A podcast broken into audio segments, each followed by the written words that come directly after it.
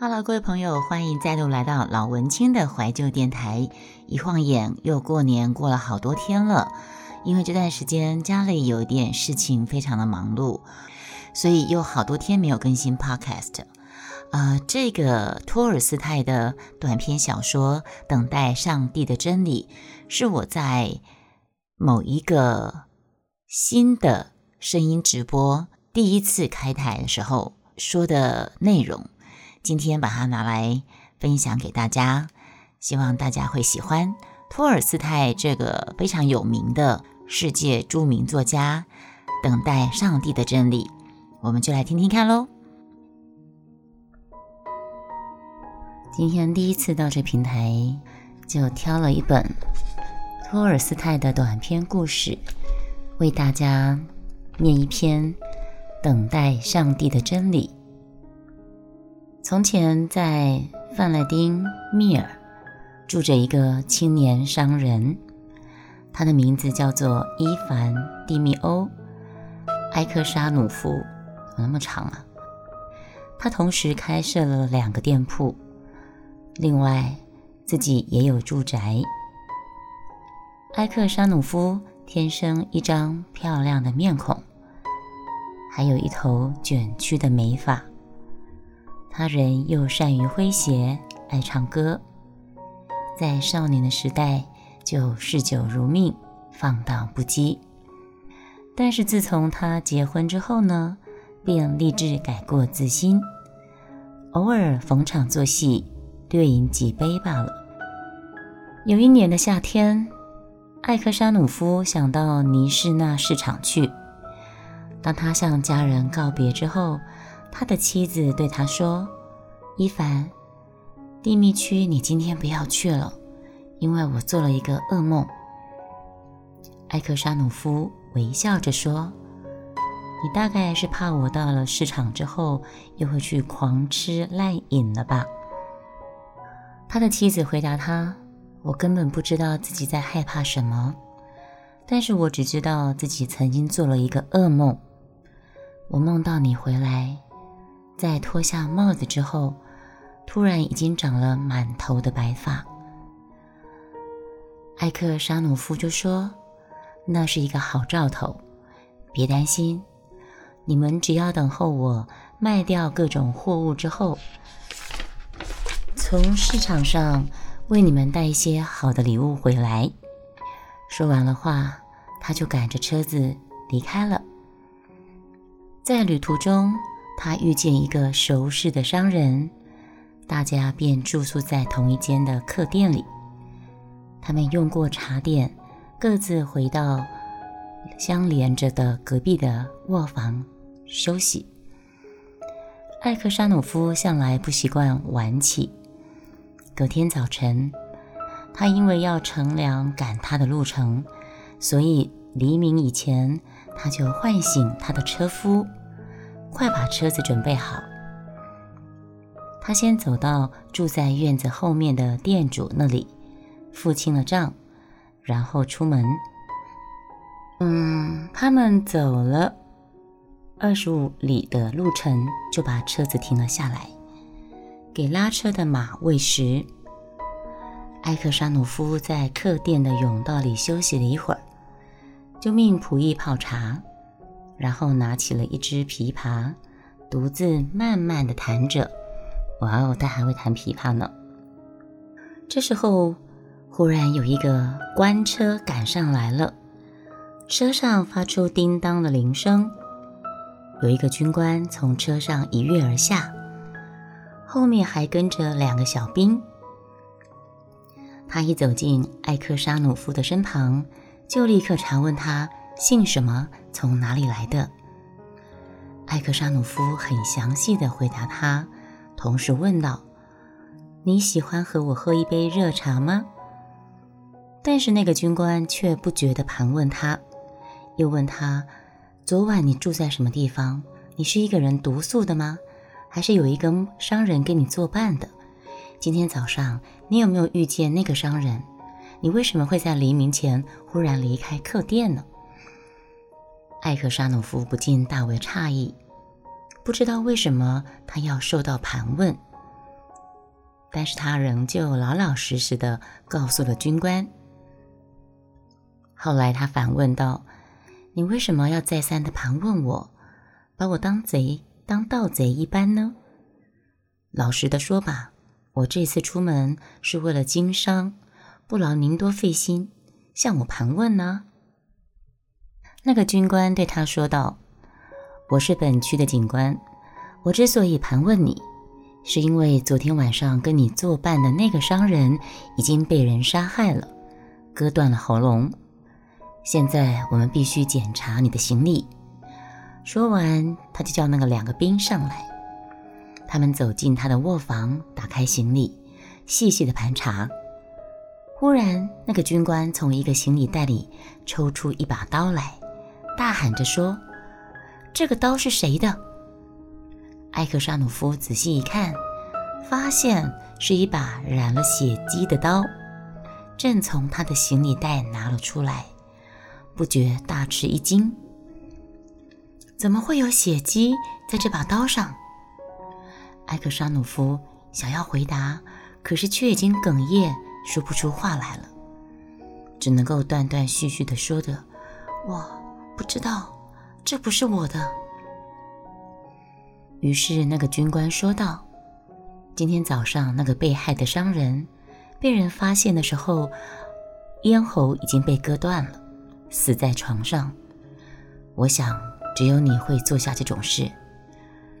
卧房的门是反锁的，又没有外人住在里面。现在我又查出这把血刀在你的行李里，只要看你这副张慌慌张的样子。”就足够证明你的罪了。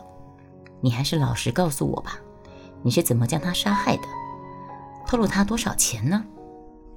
埃克沙努夫发誓不是他杀的，并且说自己自从跟那个商人喝完茶之后就没有再见过面了。他现在所有的八千卢布是自己的，可是那把刀却不是他的。说到这里，他已经畜不能生。脸色惨白，全身颤抖，似乎真的犯了什么滔天的大罪一样。那个警官吩咐小兵把他捆绑起来，放在车上。在他们捆绑他的时候，把他丢入车厢的当下，艾克沙努夫用手在身上画了个十字，很悲惨的哭泣了。他的钱财和货物一概被没收，而他自己也被关进监狱。官方私下派人到他的故乡范莱丁密尔秘密打听他平常的所作所为。那市镇中的居民和商人都说他是个良善的人，只是在少年时代不免耽于狂欢，有点荒废了事业。这件命案开始审判了。埃克沙努夫受了不白之冤，说他犯了杀人罪，同时抢夺了那个杀商人的两万个卢布。他的妻子一听到这个消息，犹如晴天霹雳，使得他毫无主意，不知道该怎么办才好。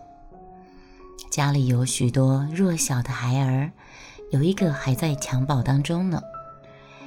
于是，他太太立刻带着这一群孩子，赶到那个囚禁她丈夫的镇上。起初不被允许探视，后来经过她苦苦的哀求，总算得长官许可，命人陪她探望。这个妻子看见自己丈夫身上穿了囚衣，脚上上了锁链，竟然和那些盗贼囚困在一起。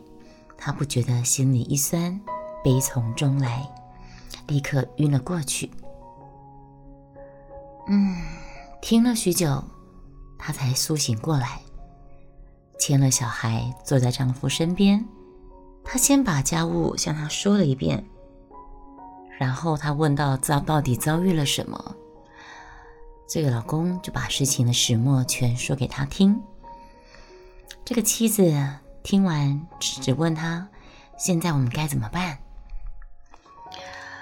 啊，这个先生就说：“我们必须奏明皇上，不使一个无辜的人受到冤屈。我喝个水。他的妻子就告诉他说，自己已经上奏，可是没有被接受。艾克沙努夫并不答话，只是一副垂头丧气的样子。于是他的妻子继续说着：“亲爱的伊凡，请你把实情告诉你的妻子吧。这个事情难道不是你做的吗？”哎呀，艾克沙努夫叹息着说：“天哪，连我太太你也怀疑我了。”他用手掩着面，呜咽的哭了。一个兵士走进来，吩咐他的妻儿快快出去。艾克沙努夫只好向他的家人做最后的告别。他的家人离开之后呢，艾克沙努夫独自回想刚才那番话。他一想到连自己的妻子都怀疑他，不禁的喃喃自语道：“恐怕只有上帝知道这件事情了吧？我还可以向谁申诉呢？除了上帝。”怕没有得怜悯的希望了吧？艾克沙努夫从此不想据禀上诉，已经完全的绝望，只有向上帝请求恩免他。艾克沙努夫的罪已经被判决，法官吩咐把他鞭打之后送往矿区做苦工。他满身的伤痕，动弹不得。后来伤愈了之后呢，就跟别的囚犯一起充军到西伯利亚去了。艾克沙努夫在西伯利亚度过了二十六年的囚犯生活，头上的黑发早已经变为灰白，同时长了很长的白须。在他看来，人生的乐趣已经全部都没有了。他弯着背，徐徐地走着。从早到晚，他很少开口，只是不停地祷告的上帝。他在狱中学会了做靴子，所以也赚了一点工钱。他把这笔钱去买了一本圣人的传记，不时地独自在监狱里面光亮的地方读这本传记。每在圣日，他也在教堂里朗诵功课，又加入了唱诗班。一同唱诗，因为他的嗓子还是很好的。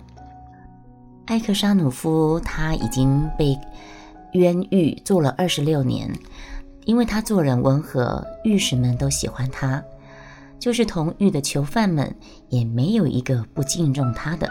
在他们有什么要求的时候，总是要推举他做他们的全权代表。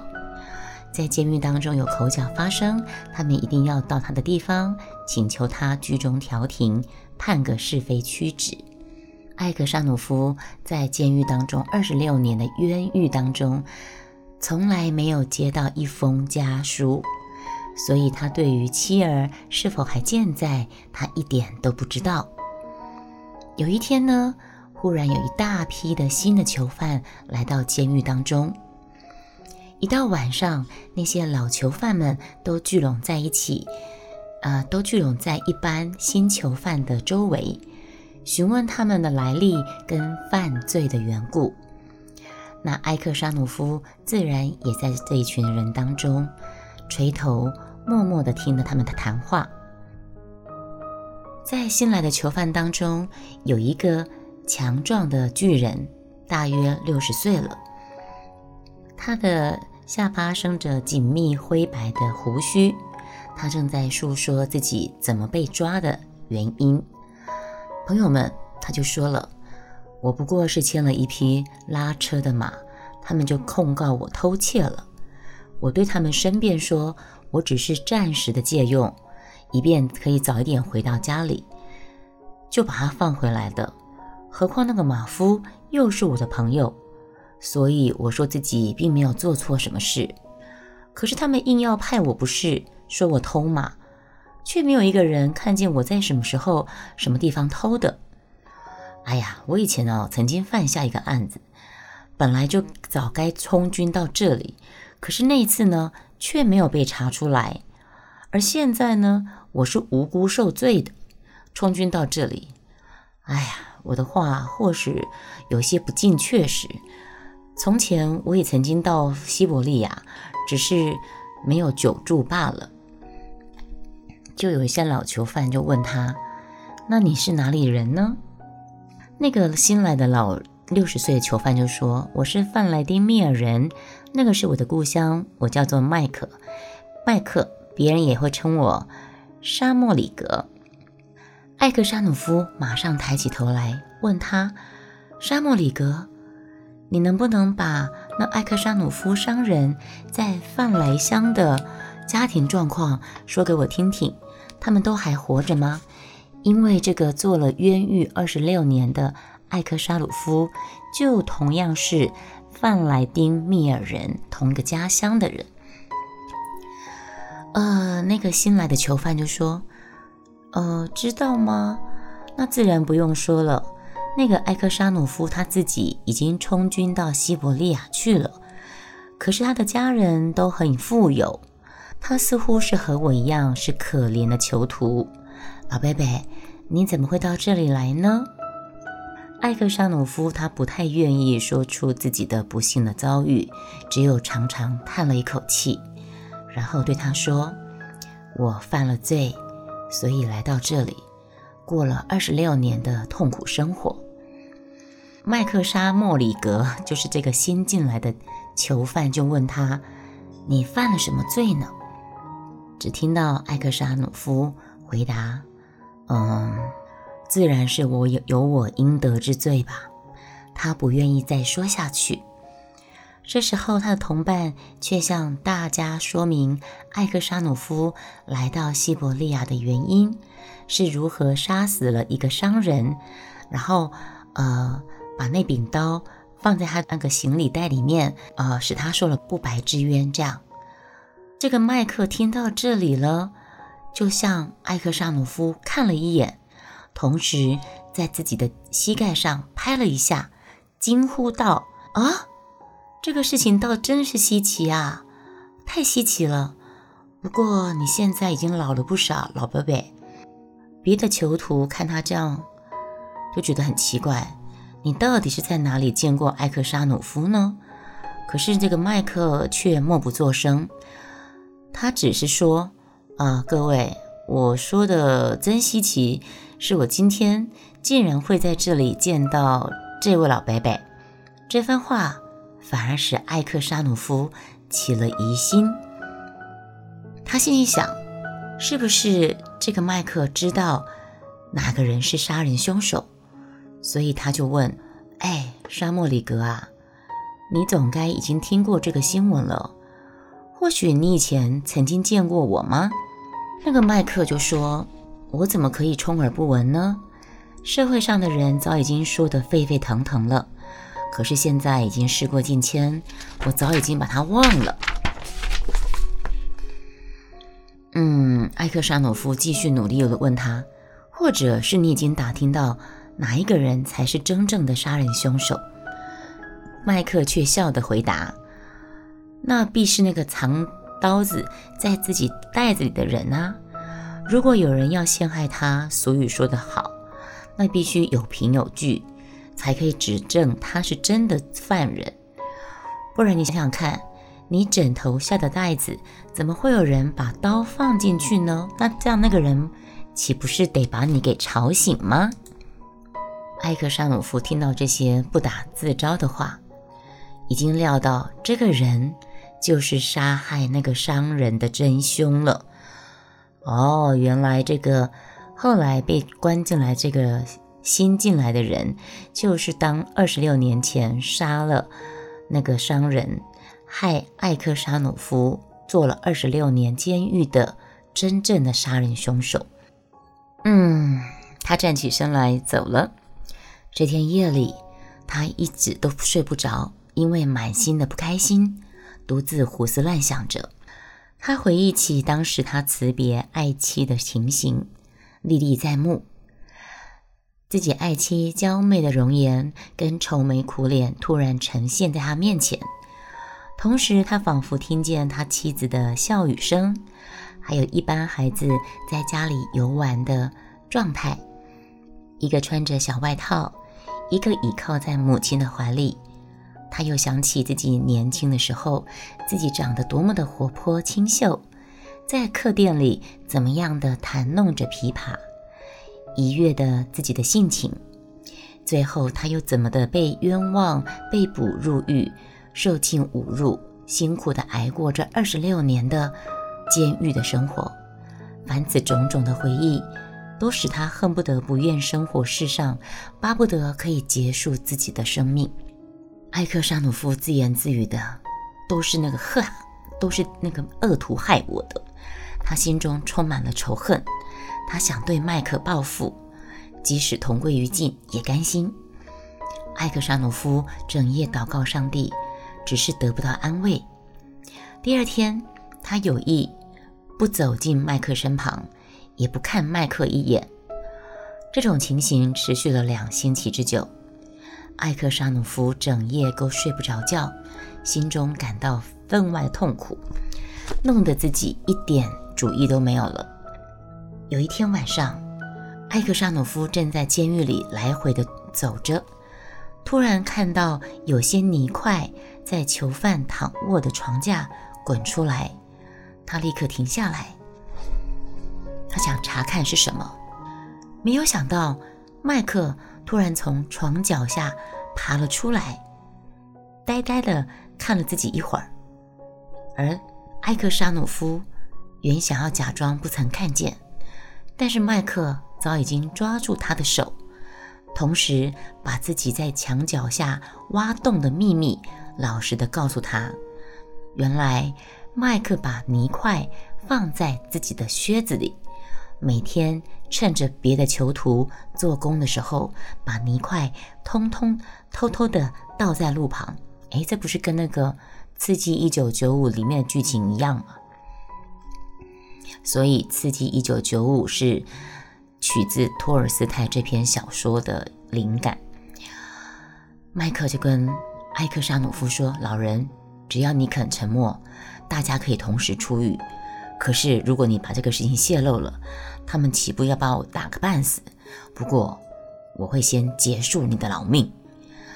艾克沙努夫见了这个仇家的当时，愤恨地站立着，他立刻把手缩回，回答他说：“我不愿意逃走，你也不必害我，因为你早就已经把我害死了。至于告发的话，我是不会，我是说不定的，只照上帝的旨意罢了。”隔天早晨，这故事快说完了。隔天早晨，有一班囚徒正在工作，卫兵们发现囚徒当中有人从他的靴筒里倒出泥块来，于是卫兵们大搜监狱，查出那个隧道所在的地方。狱官也亲自进来查看，他想查出谁是主谋，但是这许多囚犯一个个也不肯承认自己知道这件事情。即使有人知道，也不愿意指出麦克的名字，因为他们知道这个事情如果一经查出，麦克一定会被打得半死。最后，狱官只得向艾克沙努夫询问，因为他知道他是个好人。狱官就问艾克沙努夫说：“你是一个忠厚的老人，现在在神的面前，请你告诉我，是哪一个人？”挖掘这个地道的麦克不动声色地站着，先看看狱官，又偷偷地看了艾克沙努夫几眼。艾克沙努夫倒不自然地全身站立了，只知道呆呆地站着。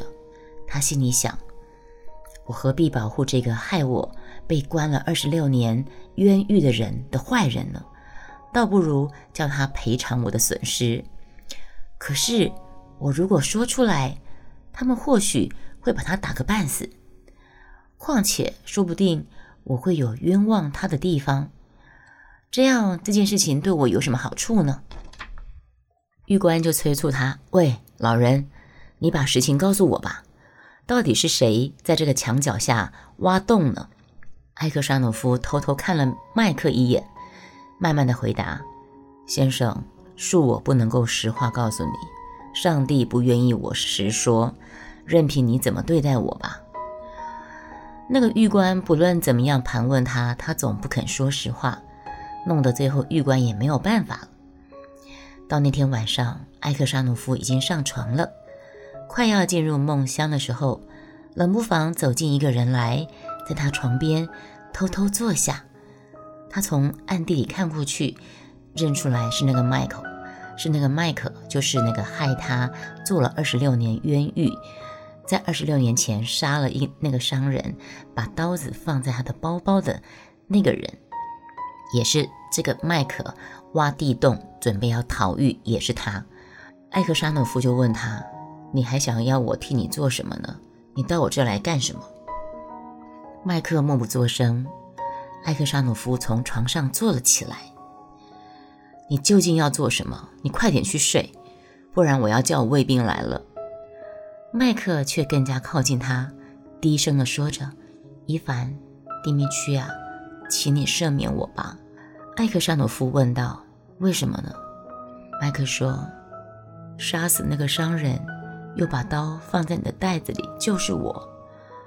我当时本来想也把你给杀死，可是听到外面有声音，所以就把刀子放到你的袋子里，从窗口逃跑了。”艾克沙努夫一声不响，反倒说不出话来了。麦克从床沿跳下来，双膝跪在地上，哀求地说：“伊凡，请你赦免我吧，看在上帝的面上，赦免我吧。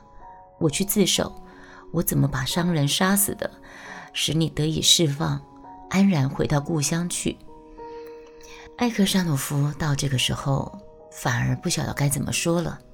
长长的沉默之后，他说：“你说得倒轻松，你不知道我已经替你受了二十个寒暑的痛苦了。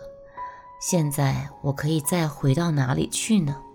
我的妻子当早已经死了，我的孩子们也已经把我遗忘了。我真的不知道我可以回去哪里。”麦克不肯站起来，不断的在地上磕头：“伊凡，赦免我吧。”他仍旧哀求着，在他们鞭打我的时候，我良心上的痛苦还没有现在强烈呢。可是你现在反而连续我，不愿说出我的名字。现在看在基督的面上，赦免我吧。这个麦克开始呜咽的哭了。艾克沙诺夫看他哭了，自己也不禁觉得心酸了。他开始答应他，就对这个麦克说：“上帝肯赦免你的罪。”或者我还不及你呢。说完这话，他自觉满心的快乐，而回家的念头也立刻打消了。他不想再离开这里，他只等待死神的到来。麦克不顾艾克沙努夫怎么对他说，就在狱官面前招认了自己的罪状，招认了自己就是那二十六年前杀死商人，然后害得。艾克沙努夫做了这二十六年冤狱的，他是真正那个杀人犯。麦克他在狱官面前招认了自己的罪状，可是呢，艾克沙努夫却在赦免令颁到之前，早已经魂归天国了。他已经走了，早在赦免令来之前，他就已经死掉啦。